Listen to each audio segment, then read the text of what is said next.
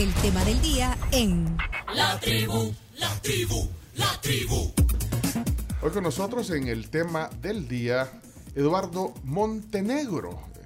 Él es un experto en el tema de seguros, ha trabajado durante varios años, es actualmente presidente de CISA Seguros y está aquí en la tribu. Eduardo, bienvenido. Muchas gracias, Pencho. De verdad, siempre un gran gusto estar aquí con ustedes. Bueno. Me encanta, me encanta tu programa, lo sigo personalmente, así que un gusto estar con todos ustedes. Sí, Camila, Carms, que eh, también son parte, de, la, tribu. Primera vez que, que venís a la tribu. Sí, primera vez que vengo a la tribu, es correcto. Así que bueno, bienvenido. Me siento muy bien. Gracias, gracias. Y siempre muy detallista, Eduardo. Fíjate usted, eh, aquí Carms hasta ya le tomó una foto, eh, agarró confianza, le tomó una foto a la corbata. Eh, Chino, tenés que ver la corbata que anda, Eduardo, ya, ya la vas a ver porque hay que verla de cerca. Mira, ahí eh, ahí la está mostrando en la cámara, pero te voy a poner Sí. en esta cámara. Es una, ahí está, mira, eh, son, hay que hacerle zoom ahí, son como unos micrófonos, mira. Micrófonos. Sí, son micrófonos. O sea que la corbata adecuada. Yo, yo- yo quiero- eh, después me da el dato donde compraste esa corbata, está bonita. Yo casi, yo casi no me pongo corbata. Yo no mira el chino. Ah, Para que vean, mira. mira el chino. Parece que, Excelente, chino. El chino. parece que fue a propósito esto. No, no sabía que iba a estar Eduardo. ¿Y, pero mira. qué- y- y por qué andas una, algo de sisa ahí, eh, chino? Y en Buenos seguro de Aires, para que vean. Ah. Allá la vendemos con el dólar. esta vamos a hacer las compras. Bueno, mira, yo casi no uso corbata, pero cuando use está chiva. Ahí me vas a pasar el dato. Con gusto, con gusto. No, y, y- y de- y decíamos eh, con una eh, eh, amplia experiencia en el, en el tema de los, eh, de los seguros, una industria, un, un servicio también bien importante. eh, eh, obviamente han habido muchos cambios. Y la pandemia, eh, eh, Eduardo, creo que ha dejado un montón de, de lecciones en todos los rubros, pero en el rubro de los seguros, no sé cómo ha cambiado el tema, el mundo, eh, no solo por la pandemia, pues, sino que por, por el ritmo que llevamos, eh, eh, el, el sector de los seguros. ¿Cómo, ¿Cómo no? podrías, ¿Cómo podrías ponernos eso en contexto? ¿Cómo no? Eh, mira, la, la pandemia obviamente fue un impacto enorme para todas las sociedades eh, en todas partes. Eh, en los seguros fue particularmente duro. Ayer comentaba en una conversación que prácticamente fue como una catástrofe, ¿verdad? Eh, nosotros hablamos del tema de las catástrofes, pero esta fue una catástrofe que no terminaba, a diferencia de un terremoto, que al final de cuentas eh, sucede, empieza la reconstrucción. En el caso del efecto que tuvo sobre la industria aseguradora, eh, fue eh, dramático. Eh, para que tengas una idea, algunas estimaciones que se hicieron, porque digamos que al principio no habían ni pruebas para ver si las personas que fallecían tenían COVID, eran aquellas neumonías eh, atípicas, se les llamaban. Eh, la mortandad que incrementó en El Salvador durante la pandemia, eh, la, la mortandad es bastante estable, digamos, ¿verdad? Es un, es un dato estadístico estable, casi se duplicó. Y esos impactos se vieron muy fuertemente en los estados de resultados de las aseguradoras, tanto durante el 2020 como el 2021. Y esto sin quitar, obviamente, el dolor que tuvo esto, porque cada uno de esos reclamos significaba el fallecimiento de un salvadoreño, ¿verdad? Que afortunadamente había tomado la previsión de tener un seguro y que su familia quedó en una condición mucho más ventajosa que aquellas que no tenían ese beneficio. Entonces, eh, por supuesto, nuestra intención y, y- y el trabajo era pagar rápidamente los beneficios de esos seguros, pero, pero sí fue, eh, yo, yo lo describo como catastrófico. Porque, pues sí, porque bueno, ahí también viene el drama, el drama humano, como tú decís, eh, al, no estar eh, con cobertura, pues, Correcto, correcto. eh, te, das, cu- te das cuenta de por qué. por Es tan que por- importante. que, que por qué no tenía un seguro. Así es. Pero entonces, y, y- eso ca- cambió la perspectiva también, eh, de alguna manera, no sé si eso ya se midió en, la, en la cultura, porque este es un tema cultural. Ya hemos hablado otras veces aquí sobre el tema de seguros. Eh, bueno, ustedes, pues sí, con la experiencia de ses- 60 años están cumpliendo, por cierto. Estamos cumpliendo 60 años, imagínate. Vaya, Ya pues, casi. sí, sí, pero estaba, estaba chiquito. Cuando, estaba, cuando- estaba eh, casi, casi bebé, pero sí ya. Éramos unos chiquitos cuando nació te, Sisa. Te, te confieso que soy del 61 y Sisa nació en el 62. Ah, Así pues, que- era un bebé. Sí, pero, pero, pero bueno, Muy con, chiquito. con esta experiencia, y, y como te decía, hemos hablado otras veces de que es un tema cultural también, un tema cultural. A mí me, ale- me alegra oír, por ejemplo, estábamos hablando eh, antes de entrar al aire con Camila, Camila una jo- jovencita, pues, eh, que, que ya piensa en el tema de seguro. O sea, creo que yo a, mis 20 a mis 25, 30 años, No pensabas. sí. Y vos, y vos sí, Chino, pensabas ya en- No, en no, no. No. pues estás pensando cómo conquistabas a Florencia en ese tiempo, pero no pensabas en el seguro. No, no sé. eh, es un tema cultural. Sí, te voy a confesar, la verdad, las mujeres somos mucho más previsoras que los, que los caballeros en el tema de seguros. Es cierto. Yo lo miraba cuando, más o menos, eh, en el 96, 7, 8 empezamos con la venta masiva de seguros a través de Banca Seguros en CISA, que fue un, una, una- un tema muy novedoso en ese tiempo. Hoy pues te ofrecen en todos los bancos, pero... Y ahí me impresionaba mucho que cuando mirábamos los datos estadísticos de la cartera, era eh, marcadamente, ¿verdad? Debería ser 50-50, que es la distribución normal, pero siempre era mucho mayor el número de mujeres que tomaban el seguro, ¿verdad? Como una previsión para cuidar a su familia y sus hijos. Eso, eso generalmente sí es así. Ah, Es así, pero, pero ha cambiado. Entonces, a lo que iba, va, imagínate lo que la, la catástrofe, que como tú la calificabas, que, que, que- que se ha vivido eh, eh, bueno, en, en todos los ámbitos eh, eh, por lo de la pandemia, pero eso ha venido, digamos, a, a que esa eh, cultura de previsión cambie o, o siempre cuesta que, que entendamos la importancia de un seguro? Siempre cuesta, pero yo creo que sí ha ayudado un poco, ¿verdad? Eh, sí vemos mucho más interés y, y- y ciertamente el mercado ha crecido. En el 2021 creció alrededor de un 14% todo el mercado de seguros, que fue bien importante. También un efecto rebote del 2020. Ahora en el 2022 vamos un poquito más bajo, ¿verdad? Ahorita junio, junio era alrededor de un 4% el crecimiento.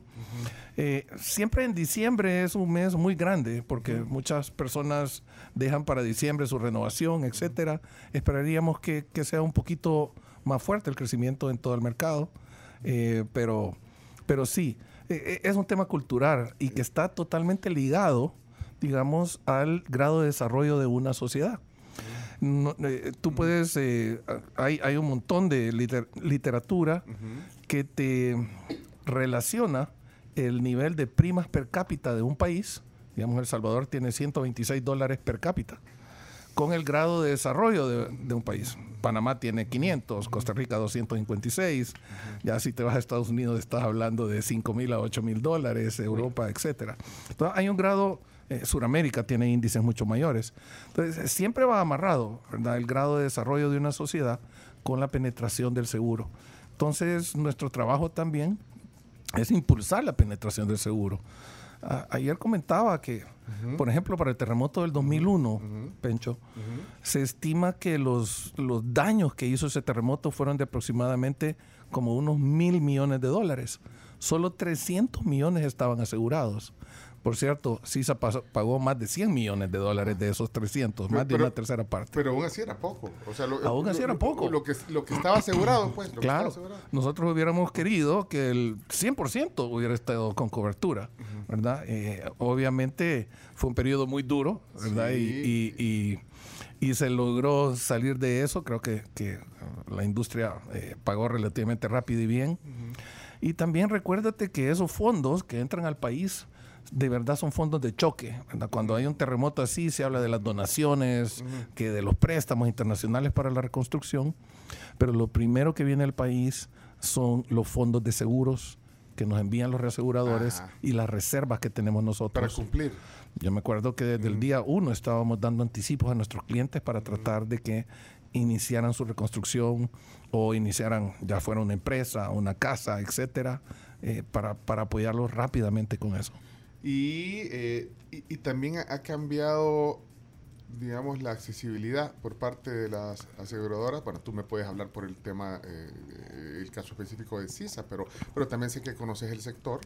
Eh, pero ha cambiado también la accesibilidad, porque yo no sé si esa era una percepción también de que, o sigue siendo una, una, una idea de la gente, sí, no, pues que, que el seguro ese es un es un lujo tener un seguro, eso no es yo no puedo acceder, creo que, y no sé si en algún momento eh, era más tangible ese, e, e, ese, ese, pensamiento, no, es que el seguro solo es para los que tienen recursos o para los que pueden. yo, yo, yo, creo que sí ha cambiado. Uno de los temas que ha empujado esto ha sido la comercialización masiva. Eso nos ha llevado seguros a segmentos y sectores que no habían tenido acceso y haciéndolo muy económico. Pero te doy un ejemplo que, que muchas veces la, la gente eh, no, no, está familiarizada, pero por ejemplo en el caso de tu residencia, lo que se asegura es la construcción, ¿verdad? Entonces, pongamos una construcción de ¿qué? 80 mil dólares. Tú la puedes asegurar contra todo riesgo y con un montón de beneficios por 20 dólares al mes. Entonces, cuando a la gente le digo eso, se sorprende mucho. Por 20 dólares al mes puedo tener asegurada mi casa contra todo riesgo, terremotos, inundaciones, caída de árboles, lluvias. Es que no solo que se, ajá, es que decir, ay, se me va a caer la casa, pero es que todo lo que estás diciendo son cosas que pasan. Y, esos son los riesgos. y, esos son los riesgos de, de lo que eh, la cobertura que tiene un seguro de... a nosotros nos llegan reclamos todos los días, ¿verdad? De todo tipo. Eh, y este país es especialmente expuesto a riesgos naturales. Antes era solo terremoto, ¿verdad? Terremoto, erupción caída de los árboles. Bueno, tú has visto, hay caída de árboles por todos lados. Y, y, hemos cubierto caídas de árboles encima de casas que las han destrozado, ¿verdad? Entonces, eh, hoy cada vez son más riesgos que ya no solo eran los riesgos sísmicos, sino que riesgos de inundación, riesgos, le llamamos hidrometeorológicos, que, que, que sí, una lluvia hoy con la densidad de población que hay en San Salvador, la impermeabilización de nuestros suelos, se vuelven muchas veces circunstancias catastróficas para la gente. Eh, eh, digamos, terremoto 2001, pero nos recordamos de Mitch, algunos, nos recordamos de la tormenta Amanda, de las otras tormentas que han habido. Yo, he ido a ver eh, construcciones de nuestros clientes eh, inundadas con un metro y medio de agua cubriendo la fábrica, ¿verdad? Eh, totalmente paralizada y hay que echarla a andar rápidamente. por ejemplo, en el plan de la laguna ya nos ha pasado más de una vez. Y en otros lados también, ¿verdad? Entonces es importante, especialmente en este país, estar eh, asegurado. Y hace 20 años, eh, no sé cómo era, no costaba eso, un seguro de vivienda, o sí. O sea, eh, y es lo que te decía, cómo se han adaptado también las aseguradoras a, hacerlo más accesible. Fíjate, que sí, aquí hay una costumbre normalmente de yo tengo mi, carro, mi casa asegurada mientras está la hipoteca, pero después de que pago al banco me olvido de eso, ¿verdad? Entonces, sí, sí hay ciertamente, si yo comparo precios de hace 20 años con precios de hoy, éramos de las pocas industrias en donde los precios iban bajando.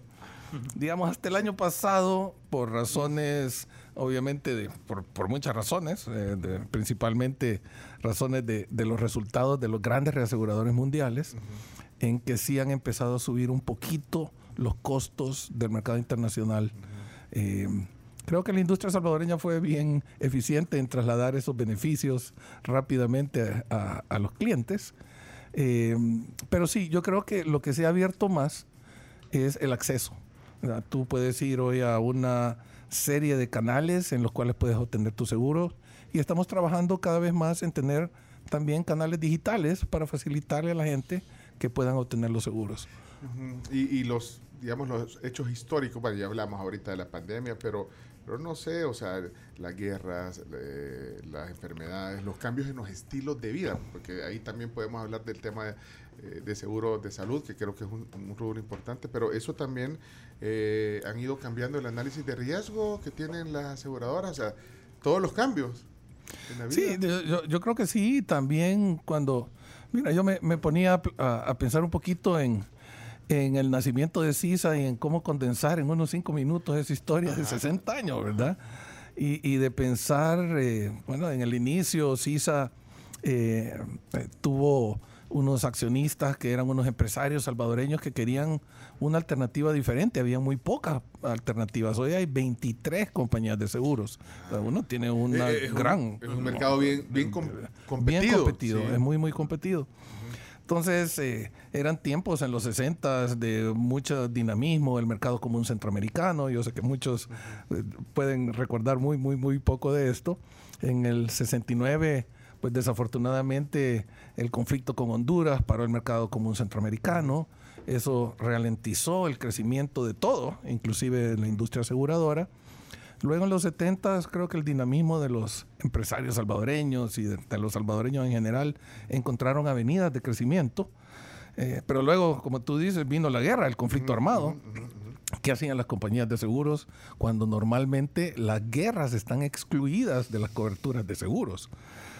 Eh, la, la industria, CISA en particular, creo que fueron muy, muy hábiles en poder convencer a los reaseguradores internacionales que nos dieran coberturas como de terrorismo, que en ese tiempo permitieron a algunas empresas continuar trabajando.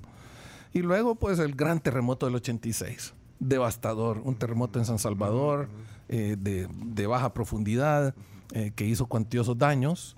Eh, por supuesto, CISA participó en ese proceso, pagó sus obligaciones.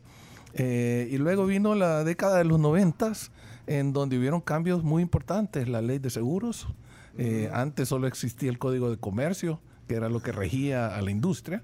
Hoy una nueva ley moderna para su tiempo, que, que puso las reglas muy claras. ¿Qué, tipo de cosas no estaban claras? que- Eh, que- por ejemplo, mejoraron? todos los temas relacionados con reservas, todos los temas relacionados con el manejo de las inversiones que tienen las compañías de seguros. Se especializaron las compañías preparándolas para el mercado previsional. De hecho, CISA se separó y tiene una compañía de vida y una compañía de daños.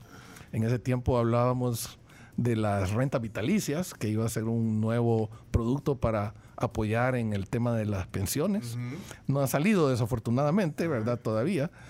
Pero eh, todo ese tipo de cosas eh, vinieron a, a- a regirse con esto. Eh, por supuesto, el mercado, la reforma previsional. Algunas compañías participamos ya en proveer las pólizas de invalidez y sobrevivencia que cubren a todos los afiliados de las AFPs que han pagado cientos de millones de dólares para complementar, en caso de que un afiliado a la AFP fallezca, tiene un seguro de vida, aunque mucha gente no lo sabe. ¿verdad? No lo sabe. Para complementar ¿Ustedes sabían que tienen un No. seguro por estar afiliada a la... tienen un seguro en caso de que un afiliado fallezca para poder tener el monto suficiente para generar la pensión para sus beneficiarios, su cónyuge, sus hijos. Como no, no han ahorrado suficiente, el seguro paga la diferencia y con eso le pueden pagar la pensión de sobrevivencia.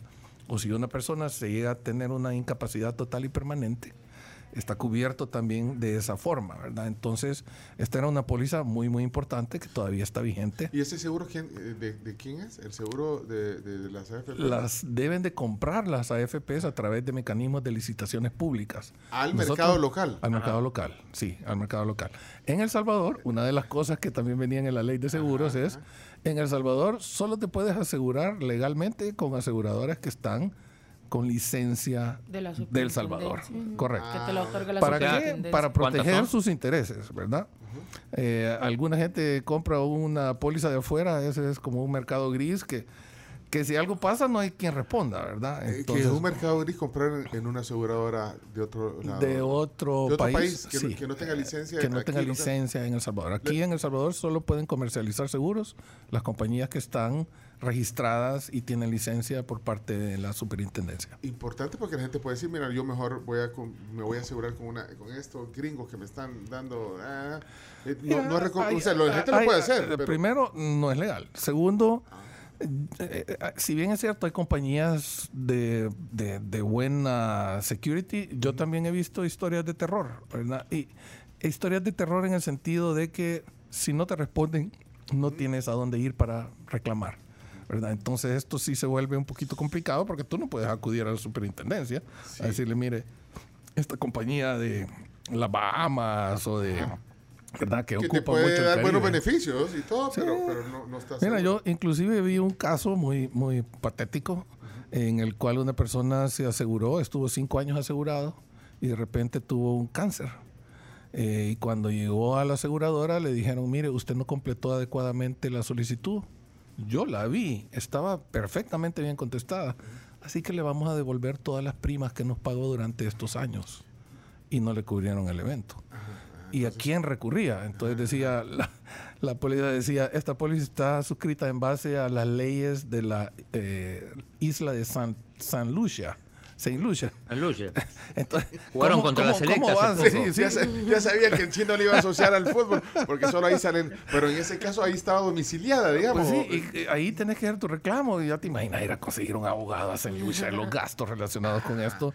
La persona totalmente, pues, eh, Decepcionada, Decepcionada, frustrada. frustrada. Además, su prioridad era y esos temas son los que a veces le han dado una, una, mala, una mala reputación. Entonces yo creo que hoy en El Salvador hay todo tipo de productos médico hospitalarios, de vida, es una economía dolarizada, que tiene esas grandes ventajas para que la gente se pueda asegurar con mucha tranquilidad. Eso, tranquilidad, te da seguridad a una industria. Decía Claro. 23 protagonistas, digamos. eh, 23 en- en el protagonistas. Nosotros... No voy eh, a preguntar cuál es el número uno porque voy a herir susceptibilidades.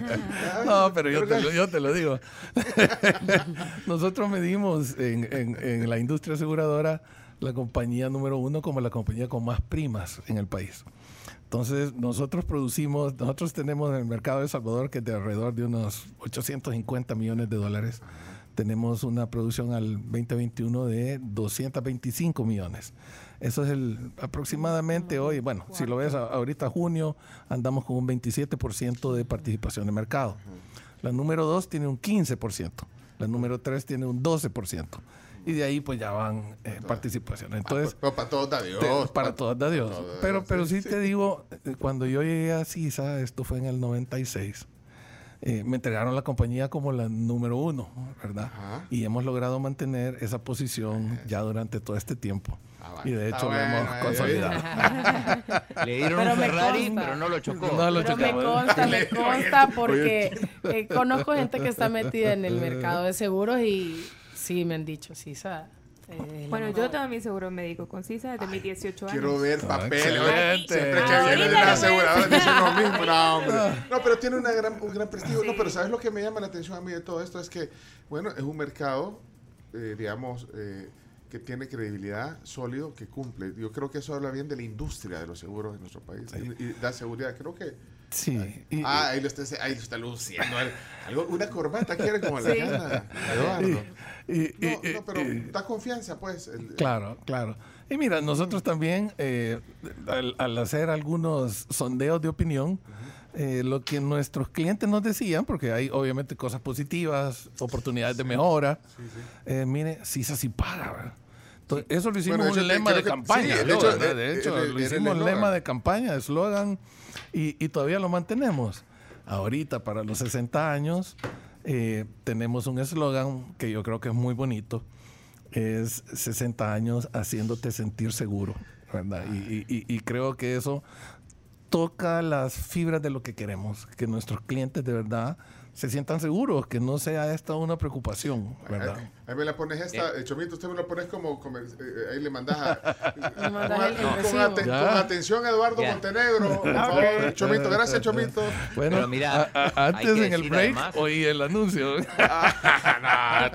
¿Qué, qué pasó, Chino? ¿Qué vas a decir, Chino? No, hay, hay que decir además que, por ejemplo, las delegaciones deportivas, por ejemplo, la última que fue a los, a los Juegos Olímpicos, Juegos Panamericanos, siempre van aseguradas por CISA.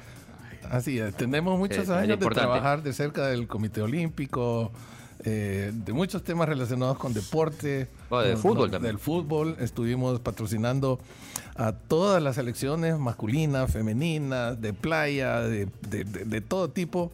Eh, nos encanta el apoyar el deporte salvadoreño. Eh, Eh, sí, Chino. necesito, perdón, no, eh, eh, quería si podía, si Eduardo podía hacer un ranking de, de todos los seguros, porque hay seguro de vida, seguro de salud, seguro de carro, eh, seguro de vivienda. ¿Cuál sería, eh, en, en general en la industria, no? Ah, Eh, el ranking ¿Cuál de sería el, el top 5? El t- de, los, de los sectores más asegurados, pero hagamos el sondeo aquí rapidito. ¿Cuál crees que, que- que es? Carlos, eh, Camila. Yo creo que el de carro. Yo también creería El que el de vehículo es el que más se mueve. De El vehículo, de, el, el seguro de vehículos sin duda está entre el, el- el, digamos, el top El uno. 3. Es el, Ah. es el número uno. Es el número uno, En- el, el de en- vehículo. en ah. temas de bienes pensado que el de asegurados. vida. Bueno, no, Es, que, es que el de No, vehículo. lo que pasa es que una cosa No. es, es- es número, cantidad y otra es Sí. Ah, así es. lo de las primas también. En términos de Ah. primas, Ajá. El Salvador es un país que tiene cobertura de vida muy amplia.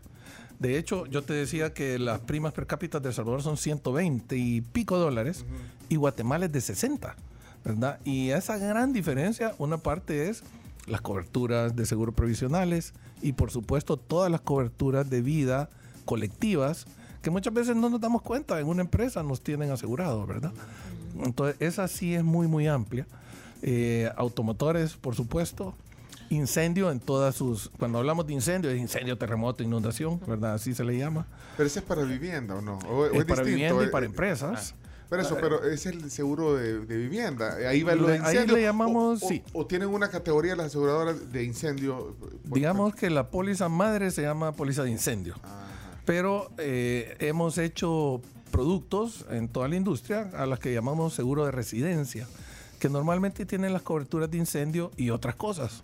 He visto productos que tienen hasta cobertura para, para, para las mascotas dentro sí, es de la cobertura de, de- de residencia, ¿verdad?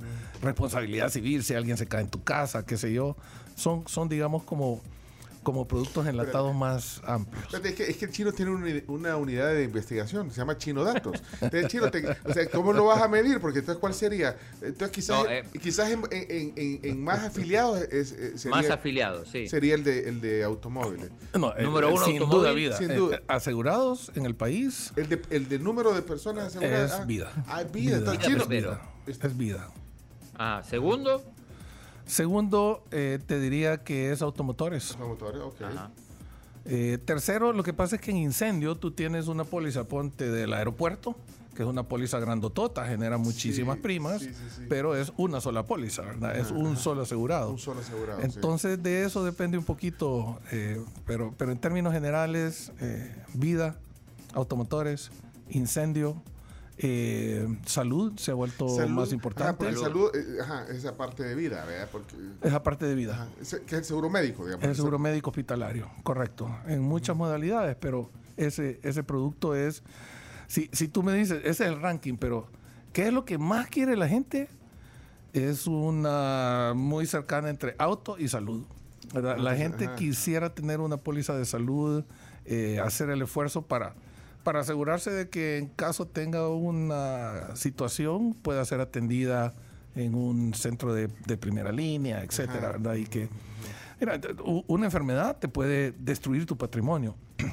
Al final, los seguros lo que tratan de hacer es restituir tu patrimonio en caso de que haya un evento que lo dañe, ¿verdad? Y tienen datos del, del, eh, eh, en ese caso de, de- de la salud, de en qué momento de la vida te preocupas por esos seguros. ¿En qué momento? Eh, o, o cómo van las prioridades? Ah, y, y- y por qué está haciendo? ¿Qué está haciendo? Porque cuando Ah. hay, muchas, hay muchas mujeres que quieren salir embarazadas, o sea, y, y automáticamente eh, quieren pues tener un seguro médico que la cubra. Lo que pasa es que también hay ciertas cláusulas, ¿verdad? Por ejemplo, Ah. si querés salir embarazada, si yo adquiero un seguro ahorita, yo no puedo salir embarazada de aquí a 10 meses. Pero, pero ese es No. el momento, ese es el momento. en que lo- Así es. con- No- no- Normalmente hay un periodo de, de espera o de carencia, se le llama, ¿verdad? Que Ajá. puede ser de dulce tres a espera. seis meses. Lo- Pero puedes tomar un seguro tres meses antes de que vayas a quedar embarazada. pero, pero, pero, ¿verdad? pero coincide lo que dice Carms, de que Lo esa es que- una razón por la cual la- eh, eh, ese es el momento en Sí. que buscan el seguro de, O de salud. cuando ya tienes hijos y quieres asegurarte de que los chiquitines estén cubiertos y que no vayas a tener una condición. ¿verdad? Hay un periodo, hay un, hay un momento en la vida, ¿verdad? En, en el ciclo de la vida, y eso es una bonita pregunta la que hiciste, Pencho, en el cual a ti ya no te van a poder asegurar. ¿Por qué? ¿Por edad? Por edad, ¿O porque por estás edad. enfermo? ¿verdad? Entonces, si, si, si te llegas a enfermar o por una edad ya avanzada, ya no vas a poder estar en, en, en- no vas a poder ser un prospecto. Entonces hay que tomar los si sos seguros nuevo cuando en el se seguro, pueden. pero si, si, si ya venís Ah, sí, siendo por afiliado, Si tú ya tienes un seguro, no te pueden sacar, ¿verdad? Eh, a menos de que las cláusulas del seguro digan, mire, esta es una póliza que dura hasta los 99 años o hasta los 80 años. Muchas veces en vida te dicen, mire, el seguro de vida es para cubrir los ingresos de tu familia que hagan falta cuando tú ya no estés.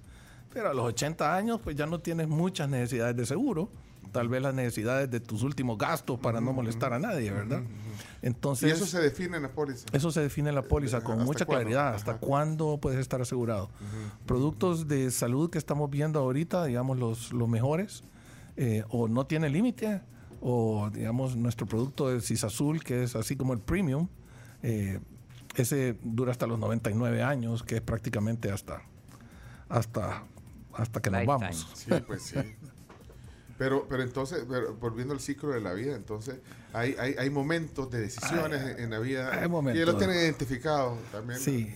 Mira, Pero- y, y en el tema de automotor, ¿verdad? muchas personas necesitan su carro para ir a trabajar. Entonces, eh, la conciencia de que si algo me le pasa a mi carro y no tengo cómo, cómo arreglarlo, y muchas veces ni siquiera es tu culpa, pero la otra persona que te hace el daño no tiene con qué pagarte. Ahí, entonces, ahí- ahí es cuando ves. No, y ahora, por ejemplo, está con los baches. Ves un bache y por tratar de esquivarlo, sin querer le diste otro carro o Sí. viceversa. O sea, hasta con cositas así de chiquitas. eso está cubierto, ¿verdad? En, los en separadores. inc- inclusive los... O te, o te van unos separadores. Ajá, pero menos mal que tenía seguro. Sí, menos- me- es que, hablando en serio, menos mal que tenía seguro, porque si no. sí, no, vaya, pero entonces, No. y, ese es el, y, ese es, y ese es el primer seguro que, que usted tiene. Eh, yo- lo que pasa es que yo tengo médico Ah. desde que estaba chiquita. Y ya de ahí, ya cuando cumplí 18 años, entonces ya me, me dieron con mi póliza y individual. usted tomó la decisión de seguirla. Sí, es que era lo mejor porque era lo mejor porque ya tenía todos mis gastos y mis preexistencias cubiertas, digamos. Si de repente tenía yo algún tipo de enfermedad. Eh, ese es un buen punto. Cuando tú estás en una póliza, digamos, familiar y sales más o menos como a los 24 años, por ahí, por ahí que hay sale. que, entre 21 y 24 años. mi, mami, dicen- mi mami me sacó antes. Ah, pues sí, porque ya vi, como ya trabajaba. ya trabajaba. Sí, ya trabajaba a mis trabajaba. 18 años. Hay que Pero- ser responsable. Sí, lo, lo bueno es que la compañía te debe de aceptar con todas las persistencias. Si tú de chiquito tenías una condición y te enfermaste, ¿verdad? La compañía te debería continuar, le debe dar continuidad a esa cobertura ya en una póliza individual. Ok. Eso es súper importante. Eduardo. Sí. Eh, volviendo al tema de, de los seguros de carros, ¿qué porcentaje del mercado tiene seguros? Eh, las estimaciones que hemos hecho son entre un 15 y un 18% nada más del parque vehicular. 15 Eso es a poco. 18. Es muy poco. Especialmente ayer escuché al viceministro de Transporte. Eso te iba a decir, es que ayer coincidieron en la televisión y, y habló sobre el seguro obligatorio. Habló del seguro obligatorio y, y dijo, a mí me impresionó mucho, ajá, ajá. que en los últimos 9 o 12 meses, creo que dijo, había incrementado el parque vehicular de 1.1 millones a 1.5 millones de Wow. carros. Terrible, terrible. Por eso son las Sí. trabazones, pues ya, Sí, ya sí. no, es verdad, es, es increíble. Eh, eso lo estamos viendo, el crecimiento, pero todavía no un nivel de penetración tan alto. Eso es poco, 15%, 15, 18, dijiste. Es 15 a 18%. Eso es- es poco Es para- relativamente poco. Y, y- Eh, y- acá, por ejemplo, en Argentina es, es, eh, es obligatorio y, y te para la policía, así como te pide la licencia, te pide el, el último pago del seguro. Chino, en casi todos los países del mundo hay algún tipo de seguro obligatorio. Hay pocos países, El Salvador es uno de ellos, en donde todavía no está. Pero sí creo de que se han hecho algunos eh, impulsos. Inclusive el viceministro ayer comentó de que sí están trabajando en ese esquema. Es importante. Sí, eh, eh, dijo el, el viceministro Castelar de que eh, están eh, buscando, es un proyecto que él tiene de buscar eh, implementar un seguro obligatorio. Lo que pasa es que esto lo venimos oyendo desde, Desde hace, hace mucho tiempo. muchos años. ¿Qué ha pasado? Y antes de desayunar, porque ya vi que de La Pampa te dijeron que Ah, no guau. desayunara. No, se- les- aquí desayunamos a las nueve. Vamos, vamos a romper el ayuno. No, pues sí. No, y para los que acaban de encender el radio o se conectaron a la tribu.fm, estamos conversando con Eduardo Montenegro eh, sobre el tema de seguros. Y está celebrando 60 años. Casi de vida también, de vida y 60 años que cumple la compañía que él preside, que es ISA. Eh, pero entonces, ¿qué, qué ha pasado con, con esto antes de desayunar? Contestanos esa que Mira, debe yo- ser un poco complicada. ¿Qué ha pasado con el seguro obligatorio? Ha sido generalmente un tema un poquito político, ¿verdad? Era siempre cuando lo metemos, obviamente esto tiene un costo. Eh, de hecho, creo que antes de que saliera ese famoso FONAT, ¿verdad? que fue durante la administración de- del Frente, eh, se había trabajado de verdad concienzudamente en tener un esquema basado en las experiencias que habían en Colombia, en Perú, y poder traer aquí un seguro. Pero de ahí creo que filosóficamente, especialmente para el frente, el tema de, de una institución privada que manejara eso, y nosotros le decíamos, "Ay, van a haber 23 opciones. 23 opciones de no sí. una sola opción. Eh, no, no, no cuajó. Y el proyecto que ellos hicieron tenía algunas deficiencias de carácter constitucional bien grandes. Y eh, la Corte Suprema le quitó, digamos, una parte de lo que era el financiamiento. Ahí está todavía la entidad, ¿verdad? Pero, pero no, no se logró lo que se quería. Eh, creo que hoy hay una mayor voluntad política y una mayor claridad de qué es lo que significa esto. Porque cuando alguien te choca y tú no tienes, ¿verdad? Y primero, obviamente, tenemos que cuidar a las personas y luego el hierro, llamémosle así, ¿verdad? Eh, hay mucha gente que, que- que queda lisiada o tiene gastos médicos y que tiene que correrlos por su propia cuenta. Ya no se diga cuando alguien fallece, ¿verdad? Y que quién por esa familia, ¿verdad? Sin ningún tipo de indemnización. Entonces, eh, no, no conocemos todavía eh, mucho del proyecto, pero sí felicitamos el esfuerzo que están haciendo tanto el viceministerio, también entiendo que el FONAT está trabajando junto con el viceministerio en definir algo que sí pueda funcionar para el país. Y a medida que el parque se hace más grande, el parque vehicular, eh, se vuelve más necesario, ¿verdad? Sí, y bueno, por lo menos hay una intención, ya lo dijo el viceministro. Bueno, Sí. estamos buscando un proyecto donde hay un seguro obligatorio. Al final, eh, creo que son, bueno, ya mencionó algunos, pero es que los beneficios para todos, para todos, eh, eh, son, son grandes, importantes. Creo que hay que explicarlo bien. Hay que explicarlo Porque bien. también hay gente que dice, bueno, me imagino que, que parte de la, eh, tú lo has mencionado, parte de, de la resistencia que tenía ese seguro, decía, ay, pues sí, porque esto es para beneficiar a la, bueno, al final pues es un servicio. Me imagino que ahí eh, lo que hay que negociar es cuáles van a ser las, las primas, que, cuánto va a costar, que, cuál va a ser la cobertura que tendrá. Me imagino un seguro mínimo habrá, no sé, eso hay que verlo en detalle y ya se discutió, de, yo- hecho, en la Asamblea Legislativa en algún momento. Pero, Yo, sí, yo, yo, yo creo que dos, dos cosas, ¿verdad? Una es, hay, hay que pensar en, en, en esos terceros, que muchas veces hasta es un peatón, ni siquiera es alguien que tiene vehículo, ¿verdad? Que, que de nuevo. Eh, y luego el tema de, los precios, eh, obviamente va a haber una guía de parte del Estado, ¿verdad? Pero eso es lo bonito de la competencia y de que hayan 23 compañías. Tú tendrás opción de irte con una o con otra, ¿verdad? Dependiendo de qué tipo de precios te ofrecen, qué beneficios te ofrecen. Y, y- y eso creo que tiende a hacer eh, eh, que los niveles de precios sean razonables. Así pasa con los seguros normales, ¿verdad? El país es extremadamente competitivo cuando tú lo comparas, por ejemplo, los precios de seguro de incendio aquí en El Salvador versus Honduras son mucho más bajos aquí. y es por la competencia. Y es por- la competencia. Es por la Acá son carísimos. En Argentina son carísimos. Chino, pero es que pero vos andas Mira. dólares, vos andas dólares, Sí, pero vos nada caro allá. Pero mira, y, y Eduardo, ¿y las motos? La- la- las motos, fíjate que yo vi en algunos estudios actuariales que desafortunadamente las motos tienen una alta severidad. Severidad quiere decir que cuando tienen un accidente, los daños, especialmente para las personas, porque obviamente no tienes que te proteja, pueden ser muy, muy grandes. Pues recuerdo que cuando hicimos esos estudios actuariales hace tiempo, salía que la tarifa de las motos, en teoría, debería ser más alta que la de los carros, ¿verdad? Pero eso, eso normalmente, como se hace una gran mutualidad en donde entran los carros, los camiones, los buses, entonces tú puedes, digamos, compensar un segmento con otro, ¿verdad? Porque o- obviamente no debería ser, eh, visiblemente, pues no, no debería ser más cara, pero sí, las motos son un, un tema. Muchas motos eh, son manejadas por personas que ni siquiera tienen licencia, ¿verdad? Ajá, sí. Y te pasan por en medio de, de los carriles. O en eh, contrasentido. o en contrasentido.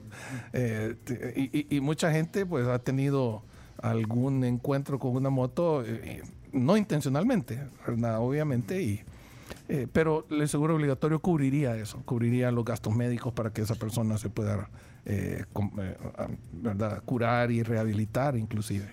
Una aseguradora, estás pensando en el tema de, lo- de los seguros obligatorios, pero una aseguradora estatal no, no, no, no tiene sentido. Es decir, creo que en Costa Rica hay una... Eh, Costa Pero- Rica la llamaban todavía como eh, el, la- la- es el único país casi que tenía un monopolio de seguros. Ese lo abrieron hace como unos 10 años, como en el 2010 o algo así, unos 12 años. ya hay una ya hay competencia. En, Gua- en Nicaragua, durante la etapa de los sandinistas, crearon una aseguradora del Estado que se llama el INICER, pero eh, hay competencia privada, ¿verdad? Es, es un mercado relativamente pequeño. Pero de ahí no hay. Y cuando tú ves los grandes países en donde hay coberturas obligatorias como Argentina, Chile, Colombia, Perú, lo hacen las empresas privadas. Y aquí creo Eso que te tenemos- garantiza competencia. Sí, y Y, aquí. a través y- de licitaciones, me imagino. Así también. así también, ¿no? Y, y hay 23 protagonistas, creo que. Hay para todos Sí, los sabores, sí. para todos los colores, para quien uno quiera. Bueno, y para todos los sabores también hay de la desayuno. Desayunemos porque tenemos todavía un pequeño segmento. Hay preguntas de la audiencia. Estoy leyendo aquí, le acabo de dar una miradita al WhatsApp. Estoy leyendo eh, preguntas interesantes de la audiencia sobre el tema de seguros. Hoy estamos hablando de eso con Eduardo Montenegro, presidente CISA, que vino a desayunar con nosotros. Camila, ¿qué hay entre todos esos sabores? Eh, va a romper la dieta hoy, Eduardo. Sí, hay canastas típicas que son canastas de plátano rellenas con huevo, acompañadas de aguacate, frijol y requesón. Hay huevitos divorciados que también vienen acompañados de plátano, frijoles y queso. El omelette de claras que viene acompañado de, de papas, Hash hash, brown, brown. hash brown. Está el plato de fruta con granola, yogurt y miel. Y el croissant con huevo que también viene acompañado de papas. Bueno, ese es parte del menú de la Pampa. Hoy, hoy viene bien potente el menú. Pero no sé, Eduardo, ¿con quién nos acompaña? Ah, yo, unos divorciados, encantado. Ah, bueno, Lo divorciado. que Hay, hay- hay desayuno para todos. Gracias a La Pampa, eh, que por, por ejemplo la de Santa Elena tiene todos los días, de lunes a domingo, eh, desayunos De hasta las 7 11. a 11 de la mañana. Y otras sucursales pueden chequear en el Facebook o en el Instagram. de- pero bueno, eh, normalmente viernes a domingo hay En La Pampa Vallavista y también en. Bambú, en la Ok. sucursal Bambú City Center. Nos desayuno. encanta la pampa. sí. Hombre, y los desayunos. pero, pero de ahí, de ahí los almuerzos y la cena, que eh, espectacular. Eh, cortes ahí. ¿Cuál es tu favorito? Vamos a ver. De, de- ya eh, no de desayuno, sino que eh, en La Pampa, ¿cuál es el- lo que pedís? en- En la pampa normalmente o un pamperito o un churrasco de 8 de onzas. ocho ¿no? onzas, Sí, onzas. ¿Y con papa al horno? Eh, Con papa al horno, vegetales asados. Sí, vegetales. asado, sí, asado. Yo, pap- yo, Se cuida, se cuida Eduardo porque es el asado, de verdad, los, los, los, los vegetales asados son lo máximo porque van también con un saborcito rico. Peco con unos champiñones gratinados que tienen Uy, ahí. que son-. Espérate, dijiste que es deportista. eh, Eduardo Montenegro es deportista chino, de eso te oí. ¿qué Claro, gran jugador de golf. Sí. Sí, me encanta. Me encanta. el chino va también. Ay, mira los huevos divorciados. Los voy a mostrar aquí, mira. Son en el- te lo voy a poner en esta cámara, mira, Chomito, para que vean que es cierto. Ahí solo dicen que van a desayunar y es mentira. No, miren, ahí están, ¿ves? ¿Eh? Es por la salsa verde y roja, por eso son los divorciados. Mira, y los frijoles de la pampa son excelentes, los frijoles fritos. Y además, eh, el jugo de naranja es natural, es de Sumito, eh, es el proveedor de la pampa. Es un buen jugo de naranja. Buen provecho. Delicioso. Ahorita desayunamos, te acompañamos. Viene el cierre de la plática eh, sobre seguro. Si tienen una pregunta, aprovechen que tenemos unos minutos todavía. Ya, ya volvemos. Y el amor por los gatos no todos lo entienden, pero el que sí lo entiende es el miau y por eso nutre ese amor inexplicable con su sistema Más Vida que cuida el corazón, el pelaje y las vías urinarias de su gato. Ok, gracias. Bueno, vamos a la pausa. Ya venimos. Ya venimos. Regresamos a la tribu FM 9 con 19 y mientras estamos haciendo aquí la sobremesa les cuento sobre la UNAV. Ustedes pueden acercarse y matricularse para nuevo ingreso o ingreso por equivalencia en pregrado. Puedes visitarles en cualquiera de las cuatro sedes regionales de 8 a 6 de la tarde sin cerrar al mediodía y los sábados de 8 a 3 de la tarde. Si quieren más información, llamen al 2240 8000 o búsquenlos en redes sociales como Universidad Andrés Bello. Chino me da no sé qué que nosotros aquí desayunando bien rico de, de La Pampa, pero vos desayunaste, saliste a desayunar allá en Buenos Aires, Chino. Claro, decir. claro, sí, temprano, antes de que empiece el programa, café con leche con medialunas, como siempre, aunque hay tostadas y todo. Voy a, voy a variar un poco, pero hasta ahora vengo desayunando lo mismo todos los días. Bueno, hoy- hoy, hoy va para Mar del Plata, el Chino. eh, va, 400 kilómetros en bus voy a hacer. Café con una lágrima. ¿Cómo es ese? Una lágrima es el café con una gotita de leche. Muy bien, Eduardo. Ah, mira, pues. Y, una, y hace la diferencia una gotita de leche. Eh. ¿eh? Le da un poquito de color. Bueno, eh, gracias. Hoy, hoy con nosotros Eduardo Montenegro, que que mira que le agarró cariño al desayuno, ¿eh? Bueno, pero buen provecho. Ya vamos a retomar la plática ahí. Bueno, aquí no importa que nos veamos desayunando. Si estamos este, pro- este programa es de radio. Las cámaras que nos pone el chomito son como cámaras intrusas. Intrusas. Escondidas. Indiscretas. Y ahí pueden ir a ver en el Facebook también la transmisión. Ahí queda también, eh, por si quieren eh, también escucharla o ver la plática después. Eduardo Montenegro, hablando de seguros hoy, es- el presidente de CISA. Ya, tienen 60 años eh, CISA. Eh, híjole, es que pas- pasó el Un tiempo. montón bueno. de tiempo. O sea, pues sí, yo desde que nací ya, existía, pues. Sí, sí. Sí, yo, yo, yo, yo, vos dijiste del 61, yo soy del 66. O sea, que yo- Ok. yo, sí, ya, ya- cuando yo nací ya estaba CISA. Ya estaba, Ya ya estaba. No, y mil gracias a, a todos los que están mandando mensajes. ¿Tienen preguntas eh, sobre el tema de los Aquí seguros? hay alguien. Bueno, matar a agarrar la- lo que estaba comiendo de la pampa Sí, primero. buen provecho. Josué Bonía, hay mucha gente con, con consultas. Consulta, aprovechen aquí. Aprovechen que sabe- Ajá. si alguien sabe seguro, Eduardo. Tenemos al. Big Pues sí. Boss aquí. Por ejemplo, aquí Josué Bonía dice, soy diabético, ¿me puedo asegurar? Sí, hay algunas pólizas que pudiera. hay- primero hay que ver el tipo de diabetes eh, y eh, qué tan controlada está. Eh, en base a eso, sí pudiera haber una posibilidad de, de asegurarse. Normalmente es una condición excluida. Y a muchas compañías le preocupa que el tipo de dolencia pueda tener otras complicaciones, eh, pero si normalmente la persona está con buena Bien controlado. bien controlada, es posible eh, encontrarlo con una exclusión de eso, Sí. ¿verdad? Y poder cubrir lo demás. Bueno, De esa- ahí eh, Francisco te, te aplica. me aplica a mí, pero ya, ajá, pero aquí no fue consultado José Ah, Bonilla. De no, no fue pregunta, amigo. No, no fue pregunta. Ah, vaya, porque eso existe. De José Bonilla consultaba. De ahí Francisco Herrador nos dice, buenos días, consúltenle al invitado por qué razón no aseguran vehículos mayores a 10 años de fabricación. Cuando el parque vehicular en El Salvador es alto el número de vehículos que se encuentran en ese rango. Eso está, eso está cambiando. Algunas compañías sí ya están asegurando carros que tienen 12, 15 años, pero ciertamente vemos que la calidad de los vehículos hoy son eh, más longevos. El problema principal que hay es el tema de los repuestos. Increíblemente, para un carro de 15, 18, 20 años, me puede ser más difícil encontrar los repuestos y más caro encontrar los repuestos que para un vehículo normal Eh, o, o nuevo, digamos, o más nuevo. Y el tema es que esos vehículos tienden a tener un valor de mercado menor porque son eh, más viejitos y la prima que generan entonces es menor. Entonces las compañías de seguros tienden a, a- a- a tratar de encontrar como ese balance, pero sí he visto ya pólizas que están agarrando vehículos de, de 12, 15 años. Mira, eh, como, Ten- tengo como otra, no sé si abrimos, bueno, eh, solo para ir terminando ya la, la guía. No, es que, eh, bueno, hay preguntas de todo tipo. Eh, es que, bueno, me detuve aquí en esta porque me, me llamó la atención. Dice que si puedes hablarnos de seguros extraños. Seguros extraños. Eh, Ya, ya me eh, imagino. sí, Hay seguros- poco comunes, digamos, que aquí no se ocupan mucho. y como uno escucha de que le aseguraron las piernas a la X, tal futbolista. Yo me acuerdo la-. Los glúteos de J-Lo. No, Sí, chino, sí, chino, ¿qué pasa las piernas de Mariah Carey están aseguradas por dos millones No, de yo dólares. me, yo me acuerdo de otro caso emblemático, Tina Turner, que es más de nuestro. Sí. Las piernas de Tina Turner. que- Estaban aseguradas, las piernas de claro. Tina Turner. pero entonces no, no son... Son no- mercados bien especializados, normalmente basados en Lloyds, que es muy famoso por sus coberturas. Hay, hay compañías, le llaman sindicatos, ¿verdad? De Lloyds, que se, que se dedican a eso. ¿Qué es lo más raro que vemos aquí? Eh, coberturas de un hoyo en uno para golf.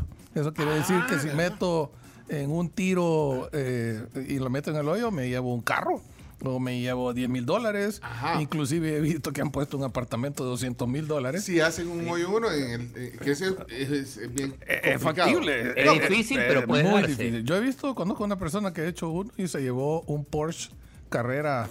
Eh, y, y era alguien que, por cierto, no jugaba golf muy frecuentemente. No, Fue chiripa, ¿no? Chiripazo. chiripa, pero, pero entonces se asegura ese tipo. Entonces yo me ¿Se aseguro, asegura? pues sí, porque si alguien lo hace, Claro, te puede costar mil dólares y si alguien mete, entonces le, pagan los 50 mil, 200 mil dólares. Pero tipo en el tema de, no sé, eh, aerolíneas o, o algunas situaciones que son también poco, Poco comunes, O sea, poco más allá de las piernas de un jugador de fútbol, sí. que también esperan de los jugadores. la- Las piernas de algunos jugadores están aseguradas. Más, pero, pero más allá de eso. Le escuchamos aquí tal vez un poco el seguro agrícola, que no es muy muy frecuente, ¿verdad? Eso cubre los daños que puedan tener las cosechas, etcétera, que ya hay en El Salvador, pero no se utiliza mucho. Eh, pero pero sí hay casi seguro, eh, casi para todo, casi para todo. Mira, aquí estamos No, con- no había, no había seguro, perdón, Sí, no había seguro. eh, la primera división no tenía contratado seguro porque se suspendía el torneo.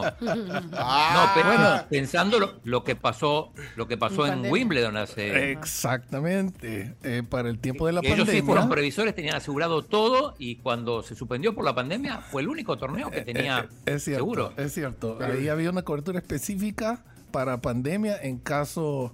Y, y había muy pocas de esas coberturas y sí la cobraron y la pagaron. Y la pagaron. El chino pensando en asegurar el torneo de fútbol local. Es que ya hubieran aprendido No hubiera en pandemia. no hubiera sido mala idea, ¿eh? No estarían ahorita quejándose porque perdieron 3.5 Mira, millones. vamos a ver, esto, Muchas Hay- veces hay coberturas para eventos que se suspenden, Ajá. ¿verdad? Por cualquier razón, se enferma el artista, etcétera, para poder cubrir los gastos y devolver la plata. a También la- para los, ajá, eh, eso, eso es bien chivo. Yo tengo uno justamente para eso, para un concierto, que podés pagar como Ah, un, sí. un par de dólares extra, Extra. porque es poquito. Y si de repente te enfermas de COVID o de lo que sea, o no pudiste ir al concierto, entonces Pero- te devuelven el dinero. Pero ¿quién le da ese seguro? La, la, empresa, que de- vende los sí, tickets. la que vende los Pero a tickets. su vez, Tienen una, digamos, como un eh, joint venture con algún asegurador. Entonces te lo ofrecen cuando tú te metes a Ticketmaster a comprar de, el... sí, en Ticketmaster, de hecho es. Ah, pero si es allá, acuérdate, eh, tenés Pero que ir a las un- islas Caimán, no sé, a la, a la isla Santa Lucía, no sé, a, a buscar que te devuelvan el pisto. Eso es cierto, pues sí, Está, está bien lindo el seguro y todo, pero Pero eso normalmente, como es una empresa como Ticketmaster y es un seguro vendido allá, supuestamente. y eh, pagas ¿En con tarjeta ¿En de crédito. Ah, va, o sea, Sí, no, tiene- ok, es bastante serio, sí. Miren, eh, como decía Camilo, hay un montón de preguntas. Va, Vamos a poner algunas porque no tenemos todo el tiempo. Tiene que ir a trabajar. Es el presidente de una compañía, es el CEO de una compañía, además. Bueno, además de presidente, CEO de. sí, sí. Es correcto. Y ahorita él dice, está, está haciendo fiesta porque no está el jefe. Ahí él sí, no, pues ahorita están trabajando. Haciendo carreras con la silla. Aprovechen ahorita.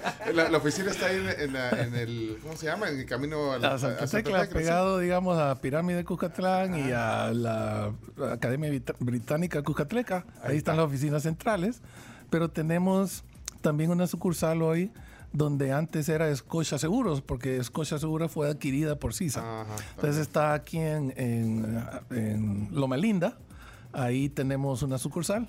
Tenemos otra en Caribe eh, y tenemos en Santana y San Miguel. Ah, ok. Pero ahorita, a donde, están las fiestas, ahí. ahí Allá por la, por la pirámide. Sí, pero eh, eh, bueno, vamos a poner algunas Eh, un preguntas. gusto saludarlo también al invitado, muy interesante tema y creo que sí es muy bueno conocer sobre eh, esa- esos temas. Y como abandonando un poquito eh, a, lo, que comentaban, creo que sí, es, eso sería una opción, tener un seguro obligatorio tanto para moto como para vehículo. Eh, sería una buena opción para regular el tráfico, puede ser en base a las cláusulas que presenta cada una de las pólizas, vea como por ejemplo los años de vehículo o que el seguro no cubre si no, si cuando se da el, el- percance, este, no lleva todos sus, sus documentos o, o que si tiene que manejar debidamente. Y creo que en base a cláusulas y normas tal vez es una manera, fuera una manera de controlar eh, tanto vehículo, ¿verdad? Una manera de como de filtrar, digamos, el- esa masividad de vehículos que tenemos teniendo un seguro eh, obligatorio. Saludos. Bueno, era una opinión, pero, pero bueno, interesante. Gracias. Eli se llama el oyente. Mira, aquí dijo el gran Romeo Reyes. Yo lo, lo conozco, compañero mío. Romeo, lo conoces, compañero mío. de- de- Lo portate- conozco mucho, a Ah, Romeo, le tengo mucho aprecio. No sé qué dirá, pero portate bien, Romeo. si vas a estar como en el colegio. Hola, Romeo, ¿cómo estás? Hola, hola tribu, ¿qué tal están? Bien. Bueno, quiero aprovechar y enviar un saludo a un gran amigo, una persona que admiro mucho, a don Eduardo, quien tenemos años, años de trabajar eh, en seguros. Y sí, y sí, voy a, vale la pena recalcar lo que ha dicho él en varias oportunidades, sí, sí paga. pagan eh, generalmente, ¿verdad? Pero sí es así, él se ha encargado de hacérmelo ver en un montón de oportunidades. Así que abrazos y don Eduardo, adelante. Gracias, gracias. Romeo, es que es corredor de seguro. Sí, Romeo es corredor, eh, es eh, ajustador. de seguros. Ajustador, ajustador. Romeo fue, eh, le voy a, a confesar, fue alumno mío. Hace muchos años daba clases de finanzas yo en la Matías. Ahí conocí a Romeo. Y luego lo ¿Buen estado- alumno? eh, Era buen alumno, sí. Ah, porque en el colegio no. Era compañero mío. Es de mi promoción. Ya, ya se había, ya se había enseriado. Ya lo que más... Son eh, mentiras, Romeo. Pero es un gran profesional, Romeo. Le agradezco mucho sus palabras. Gracias, Romeo. y es comunicador, además. sí, Además de comunicador, sí, lo, sí, sí. lo- lo molestamos por esa voz tan... Pues sí, el locutor de los 80. Mira que hay otra consulta que creo que varias gente también se lo ha preguntado. Es porque cuando hay un choque, eh, parte de los requisitos es que no se muevan los carros y la gente dice, "Pero ¿y por qué no lo puedo mover si estoy obstaculizando? Eh, Más que le Es pitando a uno, vea, como, "Muévase". Buena, buena pregunta. En verdad es un tema más relacionado a las leyes de tránsito Ajá, que a sí, los temas de seguros. Eh, hemos hablado muchas veces con las autoridades para poder facilitar esos temas. Digamos, en, en otros lugares, cuando es un choque relativamente liviano, lo primero que se hace es mover los vehículos para no obstaculizar la circulación. Yo creo que es algo que hay que trabajarlo más. Algunas compañías ya estamos trabajando en esquemas de inspección remotas que la persona pueda tomar las fotos y por nosotros se Ya, puede ir. Eh, el que lleguen eh, personal de la división de tránsito, especialmente con los tráficos que hay hoy, con las trabazones, puede tomar una, dos, tres horas. Peor si en cambio de turno. Y peor Una si amiga, una una amiga, vez. una amiga chocó el sábado a la una de la tarde. Dice que se tardaron tres horas en llegar. O sea, ella terminó, llegaron como a las cuatro y a las cuatro y media ya se había terminado todo porque, o sea, se tardó más en esperar que en, en- en dialogar y en solventar. Claro, mucho lo que estamos tratando de hacer es con los esquemas de, antes teníamos, o todavía lo tenemos, un carrito bien bonito que dice, ¿verdad? Atención, que la idea era tener como una oficina y ahí poder atender a nuestros clientes de un solo, ¿verdad? Inclusive, si era posible, pagarles ahí en el lugar del evento. Eh, estamos favoreciendo un poco más las motos para poder llegar más rápido a atender a nuestros asegurados. Pero creo que eso se va a ir moviendo cada vez más a través de la tecnología. Yo me imagino el día que podemos mandar sencillamente un dron, ¿verdad? Tomar fotos y adiós, ¿verdad? Y que la gente se pueda retirar. También una última consulta aquí de Estela. eh, pregunta si es posible asegurar una casa que no esté a su nombre. Eh, sí, lo importante es que haya un interés asegurable. ¿Qué quiere decir eso? Que sí es de mi interés el que si hay un daño a esa propiedad pueda ser reconstruida. Muchas veces lo que le decimos a personas que alquilan una vivienda es asegure el contenido.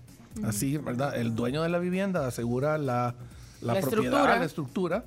Pero a mí me interesa tener los muebles, eh, Los etcétera. electrodomésticos. Re- yo recuerdo una vez un caso de una persona que conozco que tuvo un incendio en su casa y me dijo, mira, no te imaginas el costo de todo lo que era interno de, de los la ropa, los zapatos, las El equipo. el equipo, o sea, todo eso. Yo ni me imaginaba todo lo que uno poco a poco va teniendo en su casa y, eso- el costo y, y el eso va valor de eso. cubierto. En el Sí. valor de la vivienda puedes cubrir las cosas. Sí, porque sí. Normalmente se cubre, digamos, la estructura, ¿verdad? En una póliza. Lo importante es cubrir el contenido. Y de nuevo, para que tengas una idea, la tasa que puede andar de costo, más o menos, ¿verdad? Puede ser alrededor de un 3 por millar. Eso quiere decir 3 dólares por cada mil dólares. Entonces, si tengo 20 mil dólares de contenido, por 3 son 60 dólares al año. 5 dólares al mes. Por Y la mayor parte de compañías de seguro te dan facilidades para pagarlo mensualmente. Imagínate, Chomito, vos, que tenés una radio instalada. Desde la pandemia instaló la radio ahí. Claro. Ahí tenés todo el equipo, antenas y todo, parabólica, Claro. parabólica. Entonces hay que Sí, asegurar. Tiene Cinco 50 mil dólares, son 150 dólares al año. ¿verdad? Entonces es relativamente barato. Las coberturas de, de seguros en El Salvador son relativamente económicas. La gente a veces no lo toma porque no sabe.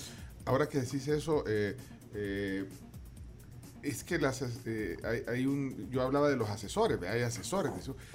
creo que ese es un, un rol importante que juegan porque, bueno, están las, las 23 compañías aseguradoras, Sí. bueno, en el caso que tú representas CISA, pero, pero hay corredores que son los que te van a dar toda esta información. Creo que eh, eso hay que saberlo y hay que apreciar el trabajo que hacen. Hay que buscar un buen asesor también, de seguro. Eh, do- dos cosas. Sí. Eh, Súper importante Sí. el punto. Los asesores o los intermediarios de segundo de seguros asesoran a sus clientes de cuál es la mejor opción, qué coberturas necesitan, qué debería estar cubierto. Y como en la vida del Señor hay de todo, ¿verdad? Hay gente muy, muy profesional y hay gente que eh, con oportunidades de mejora, digamos así. Sí, ok. Eh, Ey, Me esa- gustó esa- el esa te lo voy- te la voy a robar, te la voy a robar, sí, te la voy a sí. robar esa. porque- Pero hay- pero hay de todo. Pero lo, algo importantísimo, el intermediario lo escoge el cliente. No hay ninguna imposición de parte de ninguna compañía de seguros de que este debe ser su corredor. Es una decisión propia y usted puede cambiar cuando quiera su corredor o Sí, porque el corredor tiene eh, todo el abanico de opciones de aseguradoras y él te va, Así es. como asesor, en teoría, te va eh, a sugerir de, de acuerdo a lo que necesitas. ¿verdad? Juegan un rol importante porque muchas veces los seguros tienen cláusulas confusas, tienen cláusulas, ¿verdad? Que, eh, o- otra cosa importante para los asegurados, la ley dice que cuando en duda, siempre se falla a favor del asegurado. Cuando en una póliza hay algo que está en gris, siempre debe ser a favor del asegurado. Y eso es algo que lo tenemos muy claro en CISA. ¿verdad? Eh, y tratamos de que las cosas no queden en gris. Exacto. Pero sí, siempre hay grises. Siempre hay grises. Siempre hay grises. Ok, pero para eso está el asesor. Pero eh, muy bien, porque hay que escogerlo. Hay que escogerlo. Hay que escogerlo. Hay Eh, muchos, eh, muchos asesores, pero Alguna gente me decía, no, es que no puedo cambiar el asesor. ¿Y por qué? Si es su, de- es su asesor, usted lo puede cambiar cuando quiera, ¿verdad? y puedes hacerlo sin asesor también. Puedes, Eh, ir, por direct- puedes ir supuesto. directamente Claro, al asegurador y ahí claro. te- te- Hay compañías que tienen canales exclusivos para atender directamente a un cliente. Mira, eh, aquí parece ya eh, el call center de, Sí, de seguro, porque mira, hoy, hoy esta pregunta, consulta, tengo un carro de alta gama, pero es 2001, me lo aseguran, está nítido. Alta gama, ¿qué será? Tipo, Debe ser un Debe Maser- ser un Maserati. Audi, un Una Cayenne. Porsche. De nuevo, hay que ver, hay algunas, yo me he encontrado en lo personal con algunos vehículos que ni siquiera encontramos repuestos.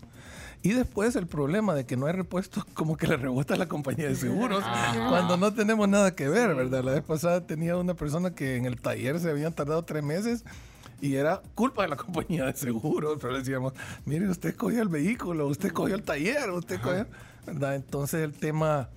Eh, eh, hay, que verlo, hay que ver qué vehículo es, su condición. Eh, a veces me preguntan, mire, un vehículo antiguo. Ajá, un carro clásico, un le iba a preguntar clásico. yo, a un carro, por ejemplo, del al- 75, vaya. Sí, yo, yo, yo tenía hace algún tiempo un, un Triumph Speedfire del 79. Bárbaro. Ese vehículo, para asegurarlo, era solo en caso de pérdida total. ¿verdad?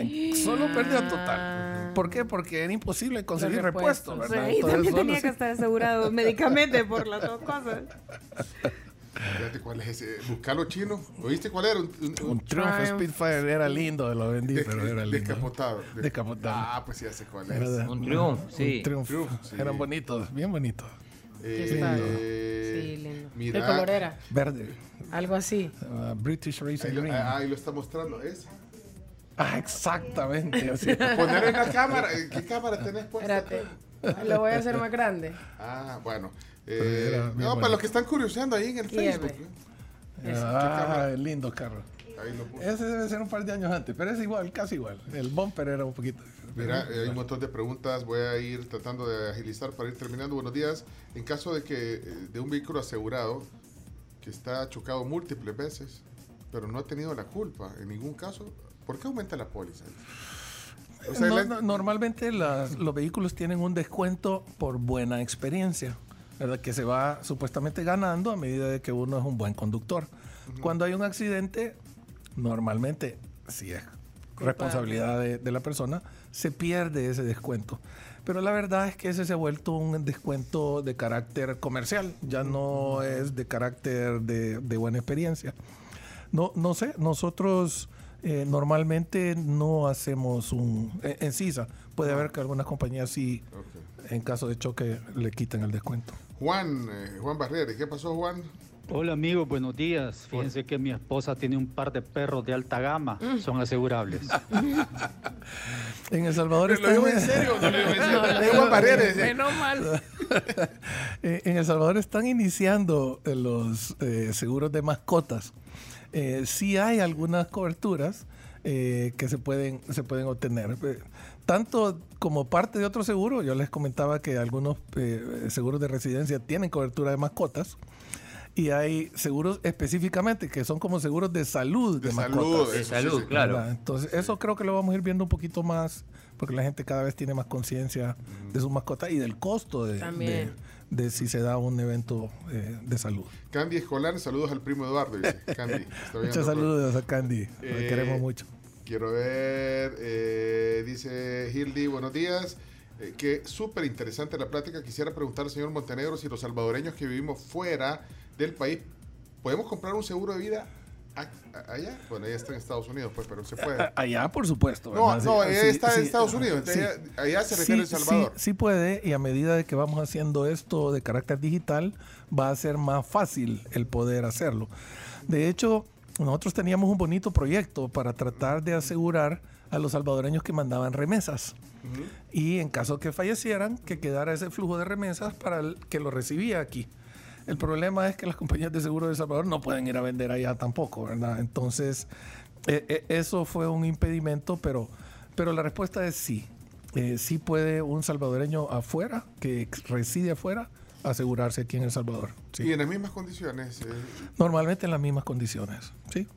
Aunque viva, eh, esté en Estados Unidos. Aunque vive en Estados Unidos. De hecho, Va a, tener, eh, va a tener que ir tú a ver, a, a- verificar algún tema ahí. hay, hay- que ver el, el monto del seguro también. Hay algunos montos que solo requieren una declaración de salud. Sí, me encuentro en buen estado de salud. Hay otros que requieren exámenes médicos. Entonces, eso es lo que habría que coordinar dependiendo del monto que quiera asegurar. Eh, eh, Chino, eh, tú sos el de los tiempos. ¿Cuánto ti- ¿Cuántas preguntas más? Porque si no, pasamos hasta el mediodía. Eh, dale tres más. Tres más, Oye, ok, aquí hay- tres más. Bueno, aquí hay Flash. un comentario. Este no, este no aplica como pregunta, Vaya, chino. Aquí dice. Reinaldo Alfaro. Felicidades a Sisa, soy corredor de seguros. Es verdad, Sisa sí paga. Pásenme ese cliente del vehículo de alta gama que lo vamos a asegurar en Sisa hoy mismo. Es la. Se la fue. Bueno, Reinaldo. Ahora, eh, Maru, este sería el, ya el de los antepenúltimos. Sería. Perdón, perdón, me voy a subir el volumen aquí. Vamos a ver. Tengo una pregunta. Cuando un estudiante se va al exterior, ¿se le puede asegurar a esta persona, en caso que fallezca, es, hay cobertura para repatriación de restos? Sí, a un estudiante que se va a estudiar normalmente lo que adquieren los padres es un seguro de salud internacional para que puedan los muchachos mientras estudian tener cobertura. Eso también depende de la universidad si lo acepta o no. Por supuesto, cualquier persona aquí se puede asegurar. Eh, los valores asegurados pueden servir para repatriar en caso de que exista un fallecimiento, claro que sí. Ok, eh, esta sería la penúltima. Eh, vamos a ver qué dice José. Buenos días. José. Eh, nada más comentarles que si ustedes están valorando o si ya están trabajando de manera diferente en el sentido de que yo tengo un seguro y cuando tengo algún accidente o algo, la cláusula dice que no me tengo que mover. Ah, bueno, lo- lo que Entonces, hablamos. viendo esta parte de la tecnología, ¿verdad? Podría tomarse un video o de repente alguna foto y así evitar también que se haga un gran tráfico a veces por un golpe. Bueno, esto lo, lo dejó un poquito antes quizás de Sí. lo que ya lo Y, comentaba. y voy a pero retomar el sí. tema a nivel de la asociación para ver si podemos tratar de empujar eh, este tema con más, con más diligencia, ¿verdad? Vaya, porque creo que esa, esa es una eh, necesidad de, de, de muchos, ¿vea? Eh, para agilizar el Sí, tráfico. es Eh, terrible. Mira, eh, por favor, puedes hacer mi consulta. Dejé un audio, dice, ok, Joaquín, aquí va, aquí va, tranquilo, que- que hay un montón de mensajes, no van a salir buenos días, eh, la tribu. Sí, eh, Joaquín. y al invitado, excelente tema. Eh, yo tengo una consulta. Sí, Joaquín. Eh, yo tengo, bueno, tuve un seguro, pero lastimosamente lo dejé de pagar. Pasé como 15 años o más quizás pagándolo eh, para dos personas, seguro de vida, pero eh, lo dejé de pagar por problemas que tuve. Eh, yo quisiera saber ese dinero, ¿qué, qué- qué- qué se hace? Eh, si lo puedo pregunta. recuperar, si puedo seguir pagando para no perderlo.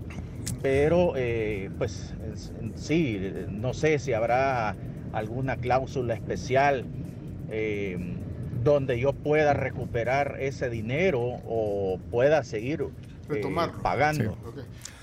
Súper súper buena pregunta. La, la verdad que hay diferentes modalidades de los seguros de vida, ¿verdad? Hay algunos que tienen un componente de ahorro. Por ejemplo, nosotros comercializamos un producto que le llamamos vida retorno. Este producto, si usted lo compra durante 15 años, te devuelve el 100% de la prima, ¿verdad? Y por supuesto tienes cobertura de vida. Hay otros productos que solo tienen cobertura de vida.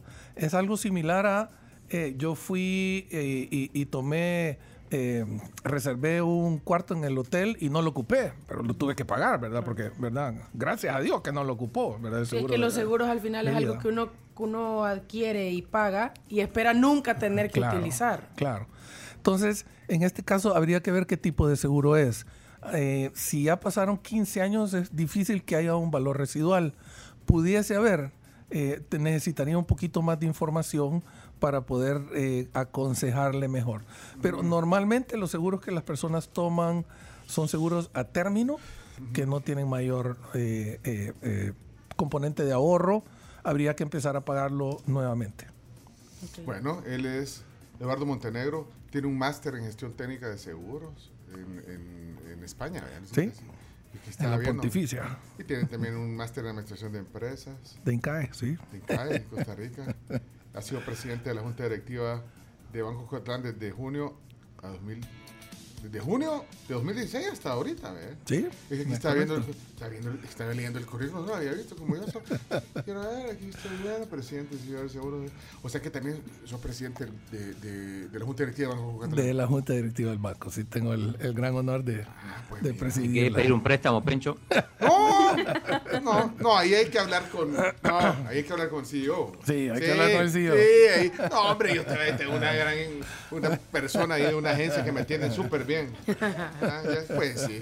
No, yo, para, para hablar con el presidente, para, para, para preguntarle cuánto vale unos palos de golf. Sí. ¿Sabes que juega golf? Chino, vos los has encontrado jugando golf. Ah, ah, Mira, no, no, no lo veo mucho en los torneos, pero, pero sé que practica mucho. Sí, no, no, participo mucho en los torneos, pero me gusta mucho. La verdad que me encanta. Es un, hobby muy bonito. Y verlo en la televisión, esto, ahí estaba viendo el pasado un, torneo de BMW que estaba, me quedé viendo. Increíble. Ah, pero te gusta verlo en la, televisión. Sí, yo lo que pienso es que es increíble el que, el que sin tocar la, una pelotica con la mano, en cuatro tiros tengas que meterla en un hoyo que está 450 yardas lejos. Entonces, e, e, es, es a mí me decía un, gran atleta salvadoreño que se llama Lico Villanova, que ha sido campeón nacional de tenis, campeón nacional de squash, campeón. Me dice, Eduardo, el deporte más difícil que yo he jugado se llama golf. No hay deporte más difícil que ese. Y es alguien que ha, jugado de todo, pues entonces te da una idea y de frustrante además, ah. porque un día juegas muy bien y crees que ya la sabes y al día siguiente... Ah, y siempre es tú contra tú, ¿verdad? Tenés que ser tú contra tú, mejor un, día, un día llevarme chino. Hay que hacer un campo. Vamos, Corinto, te voy a llevar. No, hombre, hay que hacer un campo aquí bonito para acceder, para que podamos ir. Hay campos lindísimos. El campo del Club Salvadoreño en Corinto es espectacular. El, nuevo campo del Encanto, el lindo. Del encanto, dicen que es lindo. El del Campestre también es pues muy bonito. Lindos campos. El solo que vaya con el chino me dejan entrar. Sí. Mira, eh, bueno, gracias de verdad por la visita. 60 años de CISA.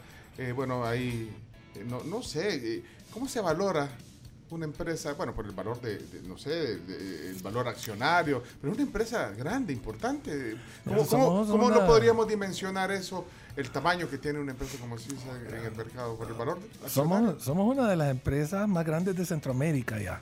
¿verdad? Habrán un par de compañías, bueno, el Instituto Nacional de Costa Rica, pero después un par de compañías eh, panameñas, una compañía guatemalteca y después venimos nosotros. En el rubro, en, el rubro de, la, de, seguros. Es grande. Eso nos da una gran responsabilidad, Pencho. nosotros tenemos un compromiso profundo con El Salvador y con su desarrollo.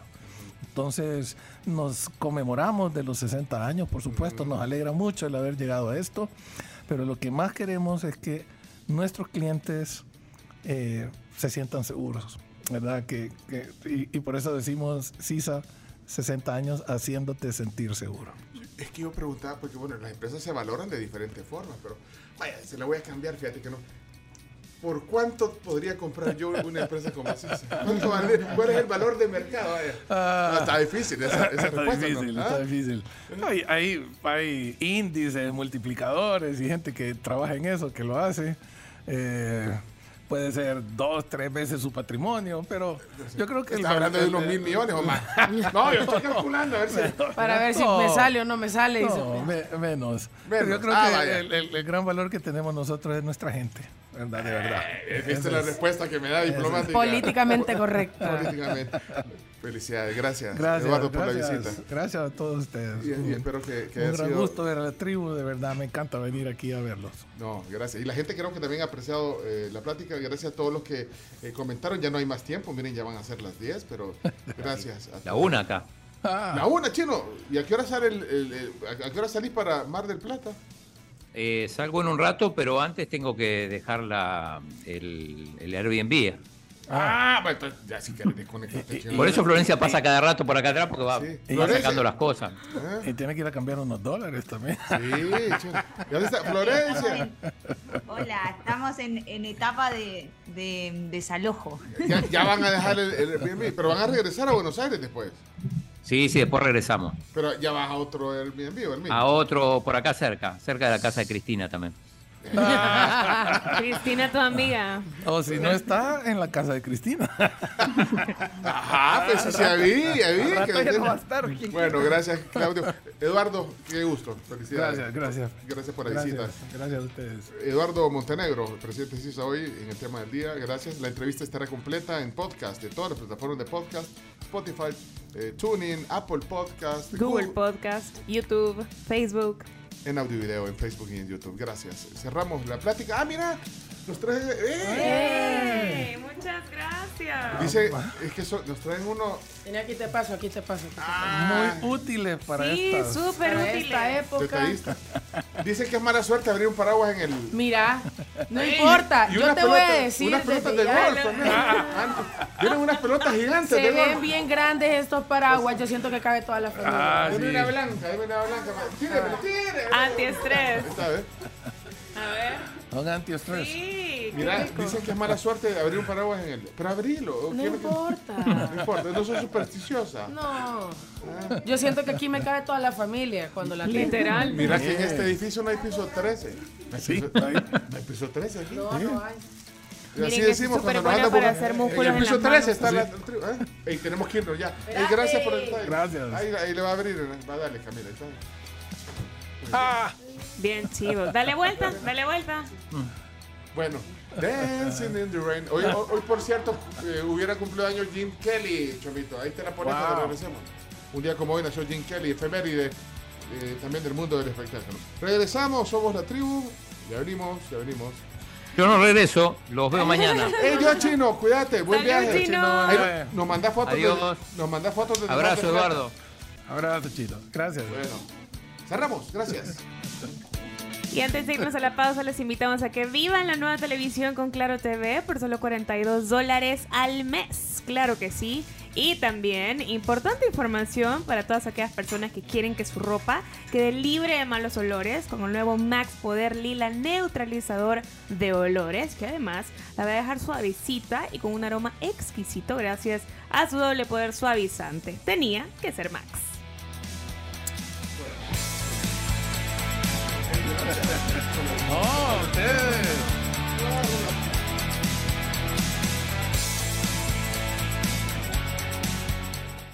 Somos la tribu.